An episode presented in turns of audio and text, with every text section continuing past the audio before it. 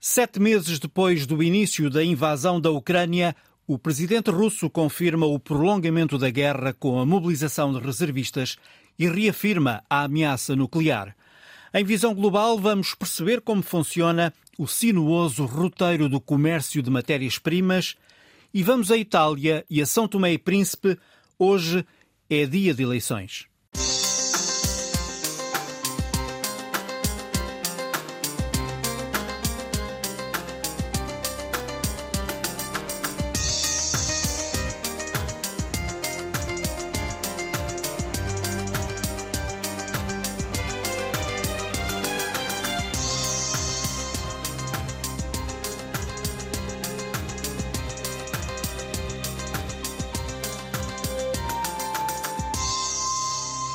Italianos estão a votar este domingo.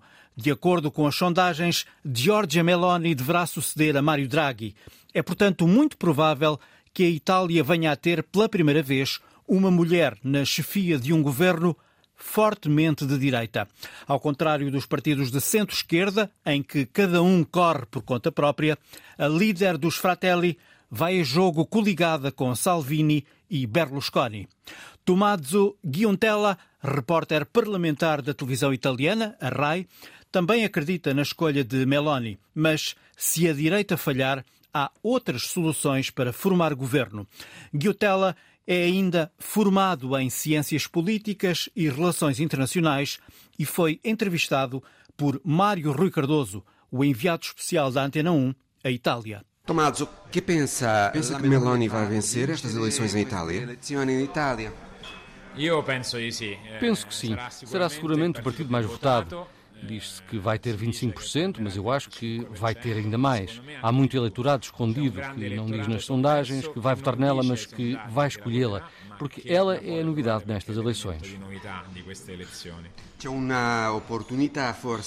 É uma oportunidade, talvez, histórica para a direita e o centro-direita. E o centro-destra em Itália.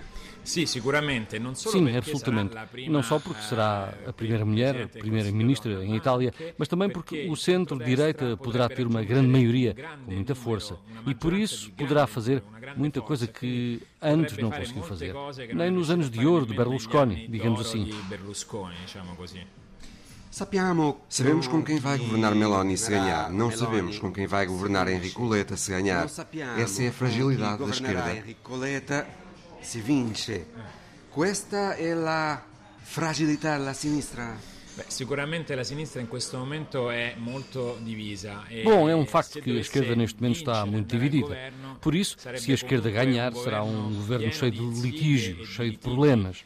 A cada votação no Parlamento, a cada proposta de lei, haverá sempre alguém que se afaste da maioria, que não quer estar com a maioria. Di avere qualcuno che si eh, sfila dalla maggioranza, che non vuole stare con la maggioranza perché eh, c'è qualcuno che viene che dice Há sempre alguém que ou é nostálgico de Draghi, ou então que diz que é de esquerda e por isso é contra a agenda de Draghi e quer fazer coisas diferentes. Seria um confronto permanente, enquanto que o centro-direita tradicionalmente apresenta-se unido nas campanhas eleitorais e no governo terá um programa que deverá conseguir aplicar pelo menos durante alguns anos. Se vince la destra, governa Meloni. Se vencer a direita, governa Meloni, mas se os votos da direita não chegarem para formar um governo, qual pode ser a solução? Outro governo Draghi? Que soluzione? Um outro governo Draghi? A solução de cui parlano tutti in questo momento, qui nei palazzi. A solução de que todos falam aqui nos corredores do Parlamento neste momento é esta. Se Giorgia Meloni não conseguir uma maioria suficiente para governar, volta-se a fazer uma grande coligação à volta de Draghi. Uma coligação que poderá ir desde Berlusconi até ao Partido Democrático. Matteo Salvini, Matteo Salvini disse que não vai haver nenhum papel para Draghi no futuro governo. Pensa disso. Que pensa de questo? Bem, questo significa que Salvini Bom, isso significa que Salvini não estará com Draghi, caso seja preciso avançar com um novo governo Draghi. Estará na oposição, tal como Giorgia Meloni. Daí afastar qualquer hipótese de um papel para Draghi num futuro governo de centro-direita. Em todo caso, na realidade, muitos esperam que Draghi encontre uma colocação internacional, por exemplo, na NATO ou na Comissão Europeia. Tommaso, queste, queste parole de Estas palavras do antigo primeiro-ministro italiano Romano Prodi. Não sei que líder será Giorgia Meloni. Ela é excelente em campanha eleitoral, mas já vimos gente muito boa em campanha eleitoral que depois falha nos palcos internacionais. O que pensa disto? Ma non altrettanto sui tavoli internazionali. Che pensa di questo? Molti dicono eh, che eh, Giorgia Meloni la cosa migliore che le può capitare è di non andare a, al governo, a Palazzo Chigi. Muita gente diz que o melhor que Giorgia Meloni tem a fazer é não ir para o Palácio Chigi, não esfiar o governo, porque muitos chefes do governo acabam por embater nas dificuldades da gestão da maioria. Há sempre esse risco, até porque sabemos que as relações entre Salvini e Meloni não são perfeitas. Há alguns atritos. No entanto, Giorgia Meloni há meses que faz faz um trabalho para se apresentar aos olhos do mundo como uma líder credível e que pode chegar com credibilidade a esses palcos de que Prodi fala. Ela reafirmou a posição de Itália na NATO, assegurou o apoio à Ucrânia, ou seja, tem tido posições próximas do Partido Popular Europeu, em que estão representados os conservadores. Patto Atlantico ha confermato la, posizione con l'Ucraina insomma, ha preso delle posizioni che sono vicine a quelle di tutti i partiti popolari europei, anche se lei viene dai conservatori. Se Giorgia Meloni sarà la... Se Giorgia Meloni for Primeira-Ministra, o que esperar a nível europeu?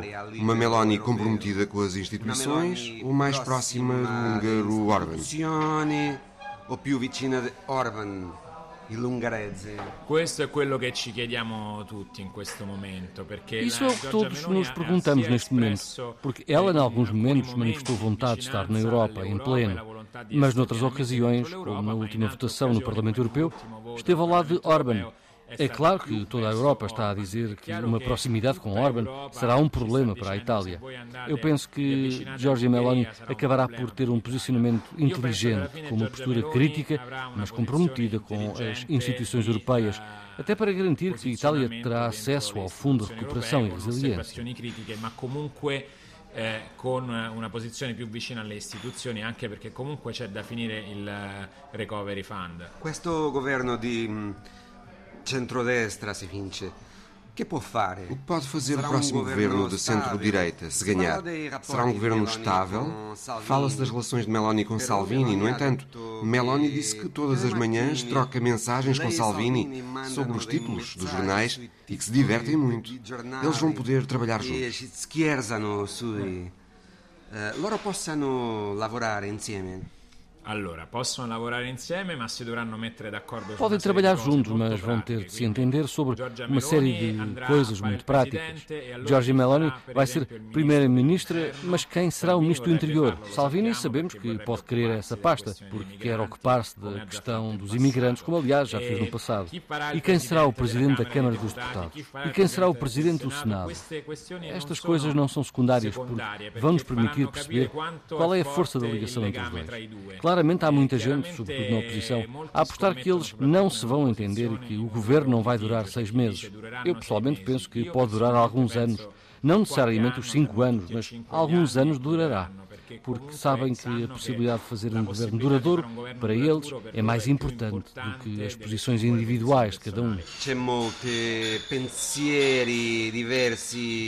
E eles têm muitas ideias diferentes, Meloni e Salvini, sobre esses aspectos que falou a queste cose di cui ha parlato? Beh, diciamo che Salvini ha chiesto, chiede per esempio le presidenze sia della Camera che del Senato, eh, Salvini chiede il Ministero degli Interni. Bom, Salvini quer a presidência do Senado, quer o Ministério do Interior, quer algumas posições importantes. Sabemos que Salvini queria ser primeiro-ministro quando a Liga era o primeiro partido, agora já não é. Isso foi uma coisa que ele teve de digerir e fez-lo com alguma dificuldade, não foi fácil. Non, non, è stato facile. Dicono le persone vicine a Salvini che comunque lui questa, questa cosa l'ha, fatto, lo, lo ha sofferta. Pessoas próximas de Salvini dizem que isso fez-lo sofrer. Mas se vai entender-se com Meloni, eu penso que sim. A questão mais relevante é a relação com a Rússia. Sobre a Rússia, Salvini não foi tão claro no passado. Todos nos lembramos dele com uma camisola estampada com o rosto de Putin. Agora não. Diz que mudou e que só mantém uma posição um pouco crítica em relação às sanções. A Liga diz que as sanções prejudicam mais a Itália do que a Rússia. Fanno più male all'Italia Mas mesmo em relação a isso, eles vão entender-se, porque o centro-direita está habituado a dar mais importância ao facto de estar no governo do que às diferenças pessoais. A grande diferença entre o centro-direita e o centro-esquerda em Itália é que o centro-esquerda divide-se quando está no governo e o centro-direita une-se diventa compatto, si unisce quando va a governare. Tommaso, che, che cose aspettano? O que esperam os italianos que pretendem um governo Meloni? Un governo Meloni? In questo momento gli italiani parlano solamente dei costi de, dell'energia. Neste momento os italianos só falam do preço da energia, das faturas para pagar, dos combustíveis, de tudo o que se está a tornar incomportável para as famílias, para os trabalhadores e para as empresas. Per le famiglie, per i lavoratori, per le imprese. E le bollette qui ero stamattina in un mercato. Estive de manhã a fazer entrevistas no mercado e as contas duplicaram, triplicaram, quadruplicaram em muitos casos. Os italianos não chegam ao fim do mês. Não conseguem. Não chegam ao fim do mês porque pagam as rendas de 600 ou 1000 euros e as contas que antes custavam 100 euros agora custam 200 ou 300. Quem tiver um negócio que tenha de manter as luzes acesas, porque é um bar ou até mesmo uma banca no mercado, as contas triplicaram ou quadruplicaram. Muitos têm de fechar. Vemos tanta coisa fechada nas ruas. Essas pessoas esperam que o centro-direita intervenha em defesa delas. Grazie mille, Tommaso. Entrevista conduzida por Mário Rui Cardoso, enviado especial da Antena 1 às eleições italianas. O comércio de matérias-primas olha para um conflito ou para uma guerra como oportunidade de negócio. Em entrevista à Visão Global, o jornalista Javier Blas, da agência Bloomberg, esteve em Lisboa a apresentar o livro O Mundo à Venda, que conta a sinuosa e praticamente desconhecida história da negociação de matérias-primas no planeta. O livro, escrito em coautoria com o também jornalista Jack Farchi, é um livro sombrio assustador, porque ficamos a saber que as matérias-primas, os recursos naturais da Terra de que necessitamos para viver, estão entregues a empresas sem escrúpulos. Empresas, Javier, de que todos somos clientes. Todos somos clientes destas empresas. Todos somos clientes destas empresas que fazem o comércio de matérias-primas, mas não sabemos que somos clientes delas.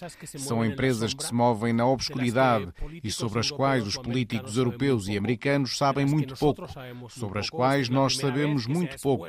Esta é a primeira vez em que o poder delas é exposto. É a primeira vez que é denunciado o dinheiro que ganham. Ganham milhares de milhões de dólares. Elas têm um poder muito concentrado. São entre 5 e 10 as empresas que controlam o mercado mundial das matérias-primas. E o grande problema, para além do poderio em torno da economia e dos negócios, é que por vezes influenciam a política. Verificamos que nos últimos 10 anos ajudaram muito o Vladimir Putin a vender as suas matérias-primas no mercado internacional. E no passado fizeram negócios com todo o tipo de ditadores. Depois da Guerra do Golfo, ajudaram Saddam Hussein a vender petróleo e a contornar as sanções das Nações Unidas. Ajudaram Augusto Pinochet a vender o cobre chileno e ajudaram Fidel Castro a vender açúcar cubano por petróleo. Eh, então são, são empresas que atuam há décadas. Sim. São, são, são empresas que Sim, são empresas que têm atuado à nossa volta nos últimos 50 anos e que fizeram negócios quer com a direita, quer com a esquerda. Um dos executivos mais importantes desta indústria disse-me que fazia dinheiro quer com os encarnados, quer com os azuis e que a única cor importante para ele é o verde, a cor do dólar. Hum. Vamos dar nome a estas empresas. Uh, no seu livro aponta, por exemplo, a Vital, Glencore, a Transfigura. Portanto, são nomes que dizem pouco às pessoas. Provavelmente a maioria dos nossos ouvintes não, não conhece estas, estas empresas, como eu também não conhecia.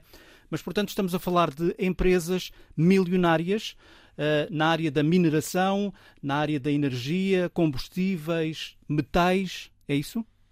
São empresas que ganham milhares de milhões de dólares. São empresas que ganham milhares de milhões de dólares, controladas por executivos que lá trabalham ou pelas famílias que as fundaram e que têm nomes como Glencore, Vitol, Tráfigura, Mercúria, Cargill, que para a pessoa comum não significam nada, mas são empresas muito oportunistas. Num dia ganham dinheiro no mercado petrolífero, noutro ganham dinheiro no mercado do alumínio, mudam rapidamente a sua linha de negócio.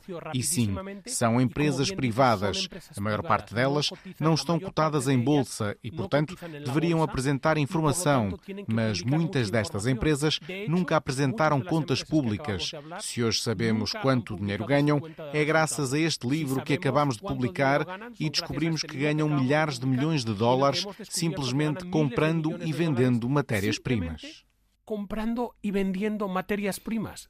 Mas são empresas que se movem em, em que países? Qual é o, o perfil do país que elas preferem? Elas atuam sobretudo em países produtores de matérias-primas e em países instáveis, onde é mais fácil fazer este tipo de negócios. Movem-se muito bem em países africanos, Angola, Nigéria, o norte de África, Brasil, Venezuela.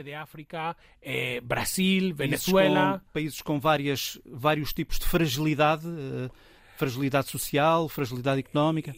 A instabilidade social, a instabilidade económica e a instabilidade política é algo que ajuda. Uma das coisas que mais nos surpreendeu, ao falar com vários executivos desta indústria, é a naturalidade com que dizem que um país em crise política ou até mesmo em guerra civil é um bom país para fazer negócio.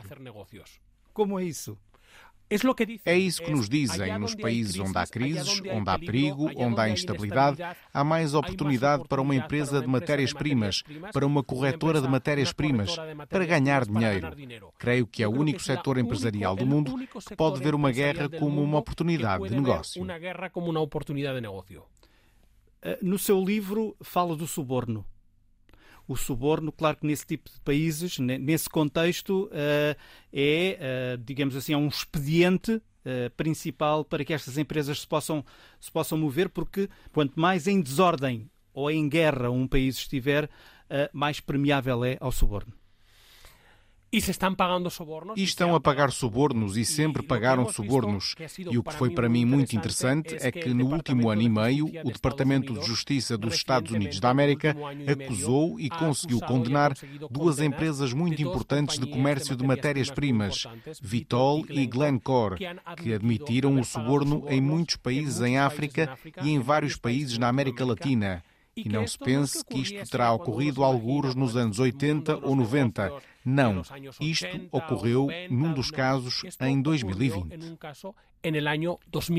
Então, mas as empresas que admitiram isso continuam a trabalhar? Foram estas penalizadas? Empresas, estas empresas continuam trabalhando. As empresas continuam a trabalhar porque as multas são baixas. A Vitol, que admitiu ter subornado no Brasil, no Equador e no México, pagou uma multa de cerca de 300 milhões de dólares mas nos primeiros seis meses de 2022, a Vitol ganhou 4.500 milhões de dólares e a multa, há dois anos, foi de 300.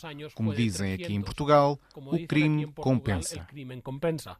Uh, esses países onde diz que essas empresas se movimentam, essas empresas tiram ou podem tirar ou tentam tomar partido num conflito? Elas tentam ganhar dinheiro no conflito. Elas aproveitaram o conflito para ganhar dinheiro. Habitualmente não tomam partido. Durante um conflito, gostam de estar bem com todas as partes e de ganhar dinheiro com todos, mas por vezes tomam partido.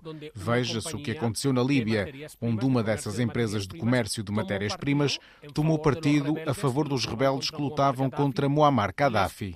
Essa empresa comprou petróleo aos rebeldes, providenciou gasolina e gasóleo para os equipamentos militares dos rebeldes e abriu uma linha de crédito de mil milhões de dólares para os rebeldes. Portanto, por vezes, tomam partido. A los rebeldes.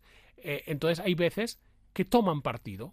Eh, muitos anos atrás. Podem até ser determinantes como eh, bueno, a guerra que, termina eh, eu ou o conflito, melhor dizer. Eu, eu estive em Líbia cobrindo o conflito. Eu estive na Líbia a cobrir o conflito e os rebeldes líbios diziam-me que sim, o dinheiro da Vitol e sim a gasolina e o gasóleo da Vitol tinham permitido ganhar a guerra não só têm poder negocial e económico, têm também impacto político.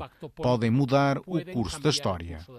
Mas é difícil acreditar que os governos, eh, ou pelo menos os serviços secretos que trabalham para os governos, nomeadamente os europeus, não saibam o que se passa e o que estas empresas têm feito. Eh, não puderam atuar, não quiseram atuar, Há muitos governos europeus que praticamente não conhecem nada deste sector. Há muitos governos europeus que praticamente desconhecem este universo. Não sabem que estas empresas atuam nos seus países. E o problema da regulação é que quase todas estas empresas estão radicadas em países com pouca regulação, como é o caso da Suíça ou Singapura, ou estão em paraísos fiscais em algumas ilhas do Caribe. E por vezes o comércio ocorre em alto mar. Compram-se e vendem-se embarcações em alto mar. Ora, quem regula esse comércio em alto mar? Nenhum governo o pode fazer.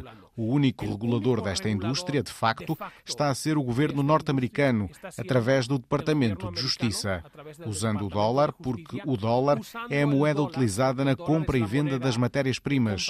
Usando o dólar, tem impressionado essas empresas. São empresas, então, pouco conhecidas, como, como já referiu, e serão também pouco conhecidos os seus dirigentes, os, os chamados, digamos, os CEO destas empresas. Quem são essas pessoas? Qual é o perfil dessas pessoas? Es un perfil muy interesante y a veces cuando yo hablo con los CEOs de estas compañías me tengo que pellizcar porque, porque te maravillan. Tem um perfil muito interessante. Às vezes, quando falo com os diretores executivos destas empresas, tenho que me beliscar. É uma mistura entre um político perfeito, uma pessoa que entra em casa ou que se senta contigo a comer e recorda cada detalhe da última conversa que teve contigo. Quando te casaste, quantos filhos tens, são pessoas encantadoras. Outras vezes são tubarões de negócios. Têm um apetite incrível pelo risco. São os únicos CEOs disponíveis para irem de avião a um país em guerra à procura de negócios, como se isso fosse normal. Não vejo um banqueiro ou um empresário de telecomunicações fretar um avião para ir a uma zona em guerra, mas para eles é normal. Para eles é algo normal. É o que fazem. É o que fazem. Então trata-se de uma mistura entre o político perfeito, encantador, e um espírito aventureiro e de risco, algo entre o James Bond e os Piratas das Caraíbas. E Piratas del Caribe. Javier, Uh, acompanha estas matérias há muitos anos, é um jornalista especializado no campo da energia e de matérias-primas, matérias agências comerciais, etc. Por que é que decidiram escrever este livro? El mundo se mueve gracias a las materias primas. Necesitamos petróleo para nuestros coches. O mundo move-se graças às matérias-primas. Precisamos de petróleo para os carros, comemos cereais. O mundo à nossa volta está construído em metais e plástico. E estas matérias-primas, alguém as compra e vende. Concluímos que estas empresas eram muito interessantes, mas muito pouco conhecidas. Havia a necessidade de as mostrar ao público e aos governantes. E porque achamos, o Jack e eu, como é possível que exista um setor tão importante e não há nada escrito sobre ele? Depois de investigarmos este setor durante 20 anos, achamos que devíamos escrever o que sabíamos. Escrevendo, investigando sobre este sector durante casi 20 anos, pues al final decidimos que si nadie lo había escrito lo teníamos que escribir nosotros. E como é que acham que a indústria recebeu este livro? Ah, ah, é muito interessante. Um dos principais executivos deste setor, que citamos neste livro, quando nos sentámos com ele para o entrevistar, disse-nos que preferiria que não escrevêssemos o livro. E esta, digamos, é uma reação da indústria. Vocês tiveram algum tipo de receio para além de... Digamos que há muita gente da indústria que não me fala desde que o livro foi publicado. Hum. Qual é o papel de Portugal, se é que há um papel de Portugal neste mundo paralelo do comércio de matérias-primas? Portugal é um cliente. Portugal é um cliente das empresas de comércio de matérias-primas. É, sobretudo, um importador de matérias-primas, de petróleo e de gás. E, portanto, Portugal é um cliente destas empresas, tal como qualquer outro país europeu. Estas empresas fazem negócios em praticamente toda a União Europeia. Hum. Aproveito a oportunidade de estar a entrevistar um jornalista especializado em, em energia. Uh, com a guerra na Ucrânia, uh, são evidentes as marcas no setor energético uh, na Europa. Como é que o Javier olha para a situação atual que se vive neste momento na Europa? A situação é complicada porque os preços são muito altos. Eh, y, la única razón que los precios han dejado de subir A situação é complicada porque os preços estão muito altos e a razão da subida dos preços acontece porque a economia está a sofrer. A procura começou a cair porque as empresas começaram a fechar, não suportam o preço do gás e, sobretudo, o preço da eletricidade. Tudo depende do tempo que tivermos nos próximos meses. Se tivermos um inverno ameno, como tivemos no ano passado, a crise será mais suportável. Se for um inverno frio, como foi há três anos, a crise vai piorar e os preços continuarão a subir. Mas o grande problema, para já, são as empresas que estão a notar o grande impacto da subida de preços, estão a fechar e a despedir trabalhadores e a reduzir a produção. Eh, reduzindo a produção. E isso significa que há muitos objetos, muitos produtos que compramos no dia a dia que vão ser mais escassos no Isto significa que no futuro há muitos objetos, muitos produtos que compramos no dia a dia e que serão mais escassos e por isso mais caros, desde os preços dos cereais que tomamos ao pequeno almoço até ao preço dos alimentos num café ou num restaurante. Qualquer coisa que se produza e que precisa de energia elétrica, estou a pensar em papel, vidro, cristal ou azulejo para as casas de banho. O custo de produzir um azulejo, que é uma indústria importante na Península Península Ibérica, o custo de produção subiu mil por cento nos últimos 12 meses. Hoje, um azulejo custa mais 10 vezes do que há um ano. 10 vezes custa mais hoje fazer um azulejo que há um ano. O jornalista Javier Blas, no livro O Mundo à Venda, ele e Jack Farci dão a conhecer os bastidores sinuosos da negociação de matérias-primas. O que mudou depois do último discurso de Vladimir Putin? O presidente russo voltou a acusar o Ocidente de conspirar para destruir a Rússia, anunciou a maior mobilização de reservistas desde a Segunda Guerra Mundial e voltou a falar do arsenal nuclear. Bernardo Pires Lima, o que vale a pena assinalar no discurso do presidente russo? Bom, é um discurso, parece, de alguém muito acossado, muito encurralado, de alguém muito isolado até no próprio aparelho e na sociedade russa pela, pela, pelo menos pelas, pelos reflexos da tentativa de mobilização parcial, ou seja, uma grande fuga de uma série de pessoas, eh, às centenas ou às milhares, abrangidos pela medida, uh, mas sobretudo alguém encurralado. Encurralado por vários sinais sinais do terreno, de reconquista ucraniana, sinais por parte de alguns uh, condescendentes, não lhes chamo grandes aliados, mas alguém que alguns estados como a China, a Índia ou a Turquia que apesar de nunca terem reconhecido, por exemplo, a anexação da Crimeia também não reconhecerão a validade dos referendos uh, prometidos no Donbass, uh, não têm sido propriamente, não têm cortado os laços, não têm promovido sanções, etc. Quer dizer, promovido sanções uh, unilaterais. e, portanto, desse ponto de vista, esses sinais de incómodo dessas capitais nos últimos dias uh, tornaram mais complicado o desafio do presidente Putin. Um terceiro elemento tem a ver com a coesão ocidental, de apetrechamento militar à Ucrânia, de apoio financeiro, etc. Portanto, há aqui um encurralamento que o obriga a retomar alguma iniciativa política para reconquistar também ele próprio, pelo menos tentar no terreno uma reconquista militar. Para isso precisa de muito mais homens, daí a mobilização parcial e também de muito melhor aparelho tecnológico militar. E isso está para, uh, para aferir-se no curto espaço de tempo, quer o treino uh, a 300 mil homens, quer uh, o apetrechamento tecnológico militar, se são suficientes para, no curto prazo, o regime russo ter algumas conquistas e alguns sucessos e isso possa, de certa maneira, voltar a mobilizar por vários setores da sociedade russa em redor da, desta iniciativa. Putin já tinha falado uh, nas armas nucleares no início da guerra.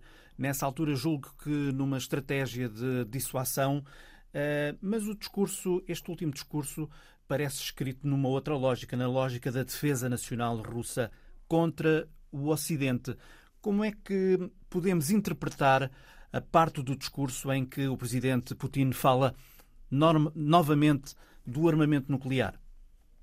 Há uma distinção entre os dois momentos, uh, o momento de fevereiro e o momento de uh, setembro-outubro. O momento de fevereiro era um momento de grande autoconfiança russa, de uma grande sobranceria, de uma grande desvalorização sobre a capacidade militar e política da Ucrânia e até feita uma leitura sobre essa hipotética falta de coesão no Ocidente, eh, depois de muitos anos a criar dependências energéticas e outros tipos de solidariedades político-financeiras.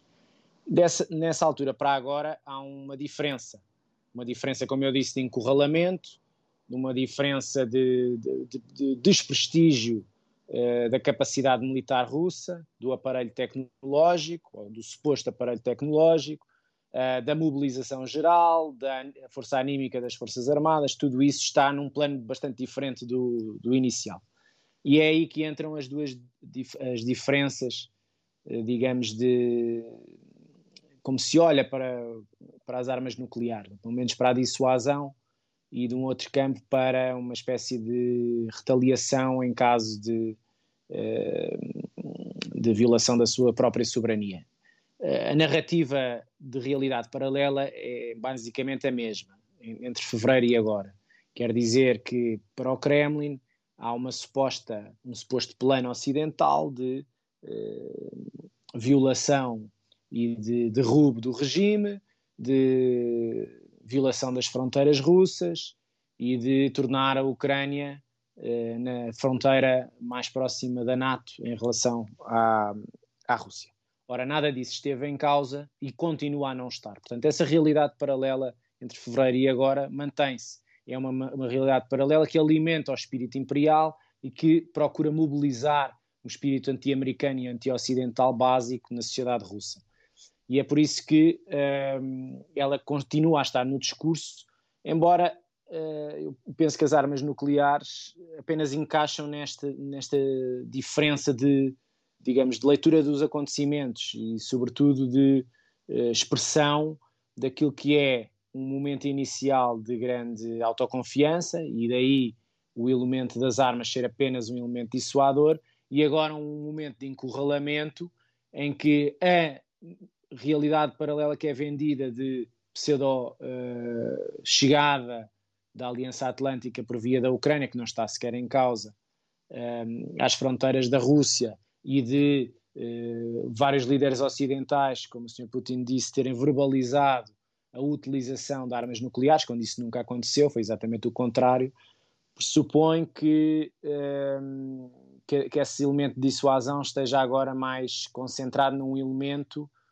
de, de defesa da, da face, eh, do prestígio neo-imperial da Rússia e, sobretudo, da salvaguarda do poder do, do Sr. Putin. Portanto, este elemento é um, é um elemento bastante diferente do inicial em relação às armas nucleares e mais perigoso, porque à medida que, que ele está mais encurralado, mais isolado, com menos adesão popular, uh, o processo de decisão, claro, de ativação de armas nucleares não é um processo simples em qualquer nação, nem se usam, nem elas são usadas, uh, digamos, uh, por dar cá aquela palha, para essa expressão. De qualquer das maneiras, eu acho que todos estes elementos ajudam a explicar que o raciocínio do Sr. Putin é completamente diferente do raciocínio, ou pelo menos o estado de espírito é completamente diferente de fevereiro. E isso implica que a próxima fase da guerra e das suas consequências sejam muitíssimo mais sensíveis e muito mais perigosas. E isso exige um conjunto de respostas e de firmeza e de cabeça fria em Kiev e nas principais capitais ocidentais. Sendo que o Ocidente não tem alternativa senão manter a sua coerência. O Ocidente tem um dilema: o dilema de ter ou não condições para eh, continuar a ajudar financeiramente e militarmente a Ucrânia na, na próxima fase, ou seja, numa fase em que o ciclo inflacionista, a pressão social e a crise económica vão bater mais forte à porta das capitais e das suas sociedades, capitais europeias e norte-americanas. Passe os ciclos eleitorais que também muitas, alguns países vão atravessar, nomeadamente Itália e próprios Estados Unidos. Depois, como é que essa capacidade de manter os apoios à Ucrânia se reflete no terreno? Porque o nível, a disposição para a destruição uh, por parte da Rússia é provavelmente maior agora do que foi eh, nos últimos dois meses, eu diria. E isso implica que a resistência ucraniana, para manter algum espírito de reconquista territorial, também tenha que elevar o seu patamar patamar tecnológico, patamar anímico, patamar de coesão interna. É uma incógnita tudo isto. Do lado russo também vamos ter consequências, porque a dependência uh, energética não tem só um sentido em relação no quadro europeu. As, uh, substitui, por exemplo, as receitas fiscais pela quebra das exportações de petróleo e gás para a Europa não têm a mesma compensação com novas exportações russas para mercados asiáticos ou do Médio Oriente. Portanto, há uma quebra de receita e há, uma, e há uma, um cerco montado do ponto de vista financeiro e do ponto de vista económico à economia russa.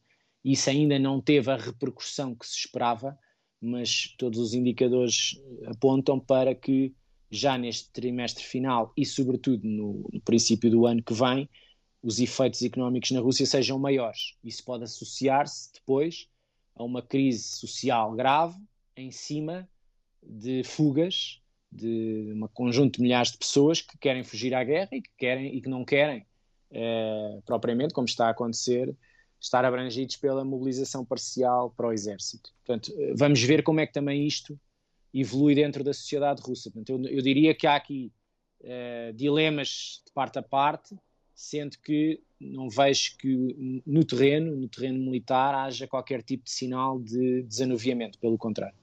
Em Nova Iorque, a Assembleia Geral das Nações Unidas foi obviamente dominada pela guerra na Ucrânia, eh, até com Zelensky, que discursou, mas sem Putin.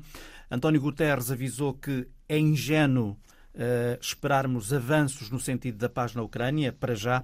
Uh, Bernardo, o que é que fica desta Assembleia Geral das Nações Unidas?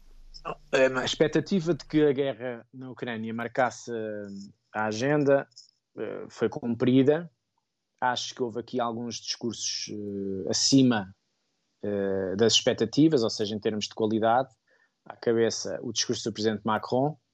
Depois, muito secundarizado até na terminologia com que acusa a Rússia pelo chanceler alemão, Scholz, no sentido de, de usou muito o colonialismo e o imperialismo e são, isto são termos que, de aproximação a um certo ideário ameaçador, sobretudo de, de, do hemisfério sul, um hemisfério sul, africano, latino-americano, eh, asiático, que não propriamente não interpreta a guerra da Ucrânia como uma guerra eh, global, digamos assim, transformadora do sistema, mas que está a associar a guerra a um conjunto de efeitos económicos que, que estão a prejudicar essas sociedades e os, e os, respectivos governos. E, portanto, quer que a guerra termine rápida, independentemente de concessões territoriais ou, ou do Sr. Putin salvar a face ou não salvar a face. Portanto, nunca foram propriamente uh, muito condenatórios uh, de Moscou. E, portanto, estes discursos de Scholz e, de, e, sobretudo, do Presidente Macron procuram, no fundo, aproximar-se com essa terminologia imperialista e colonialista desse, desse diário mais a sul. Depois o presidente Erdogan também destacaria em função das, uh, daquilo que eu já referi, que tem a ver com o incómodo de algumas potências, Turquia, China e Índia à cabeça, com a durabilidade da guerra, com a incapacidade russa de resolver uma série de questões e foi taxativo sobre a devolução de território à Ucrânia, de não reconhecimento de, de uma série de coisas em marcha portanto, a colocar-se ali como mediador profissional de serviço naquela região, o presidente turco. Depois o discurso de, do presidente Biden, também muito bom, e o do, do secretário-geral, que no fundo foi mais holístico e, portanto, tocou numa série de dilemas internacionais para além da Ucrânia, como a segurança alimentar, como outras crises uh, e guerras civis, como o acesso aos bens uh, essenciais, ou, ou, por exemplo, a crise da água, etc. Portanto, foi mais holístico. Uh, acho que foi uma Assembleia Geral onde tradicionalmente os, os presidentes, os chefes de Estado vão tentar fazer alguma lavagem da sua imagem entre os seus pares e depois falar aqui e ali de alguns interesses nacionais que colocam sempre misturados com em função dos interesses, né? da, da, capacidade de influenciar os acontecimentos. Há países que são mais eh, digamos, umbiguistas, há outros que consideram que têm um papel mais transversal numa série de regiões e isso reflete-se nos discursos. Mas, eh, quer dizer, é um palco, é mais importante aquilo que acontece nos bastidores e nas reuniões bilaterais do que talvez na Assembleia Geral, não deixa de ser uma marcação de, discursiva. Uh, o, o, ministro Castanas Lavrov esteve presente. Um, teria sido mais corajoso do presidente Putin ter ido à, à Assembleia Geral fazer o discurso que fez. Optou por fazer gravado a partir de Moscovo.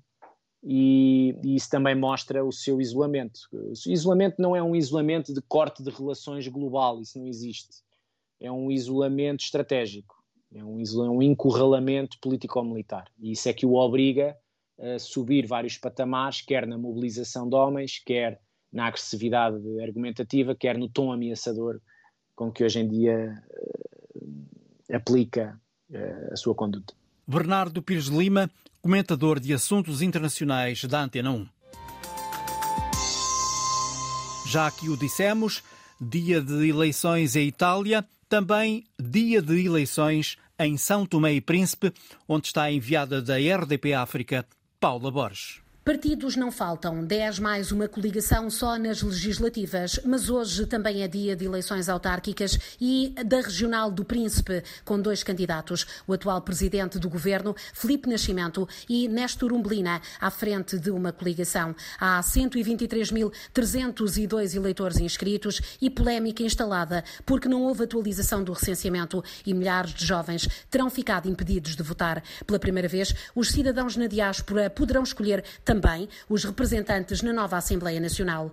São Tomé e Príncipe vem de anos muito difíceis. Sentem-se ainda os impactos da Covid-19, que literalmente fechou este país de paisagens idílicas, biodiversidade única povo acolhedor que florescia para o turismo. Veio depois a guerra da Ucrânia, com a subida generalizada dos preços, destaque para o combustível, para os cereais, para o óleo alimentar. A resposta a estas dificuldades foi, de resto, o principal tema de uma campanha que se manteve morna até à chegada ao arquipélago no domingo passado de Patrício Trovoada, líder de um dos partidos favoritos. Prevê-se eh, uma bipolarização entre a ADI, a Ação Democrática Independente, e o MLSTP-PSD de Jorge Bom Jesus, que se tem mantido no governo graças a uma geringonça, uma coligação com outras forças, construída após as últimas legislativas, em que a ADI foi o partido mais votado. O banho, a compra de votos, acontece aqui no país. Ainda na quinta-feira testemunhámos em Neves a distribuição de dobras por elementos de uma das candidaturas. É um fenómeno ilícito que se tornou prática nas idas às urnas aqui no arquipélago. A abstenção poderá ser elevada, diz-se, mas nas ruas há quem diga: sem voto não há mudança. Eu vou votar. Acha que é importante a participação? Fica, fica um bocadinho desiludida com os políticos ou não? Hum, é muito importante. Vai votar, vai votar. Vou, vou sim, vou votar. Epa, eu tenho que votar porque para ver meu melhor. As vidas difíceis de quem luta todos os dias pela sobrevivência num país de população muito jovem e escassas oportunidades de emprego. Paula Borges, enviada da RDP África, a acompanhar as eleições de hoje em São Tomé e Príncipe. Visão Global regressa no próximo domingo. Produção de Alice Vilaça. Boa tarde.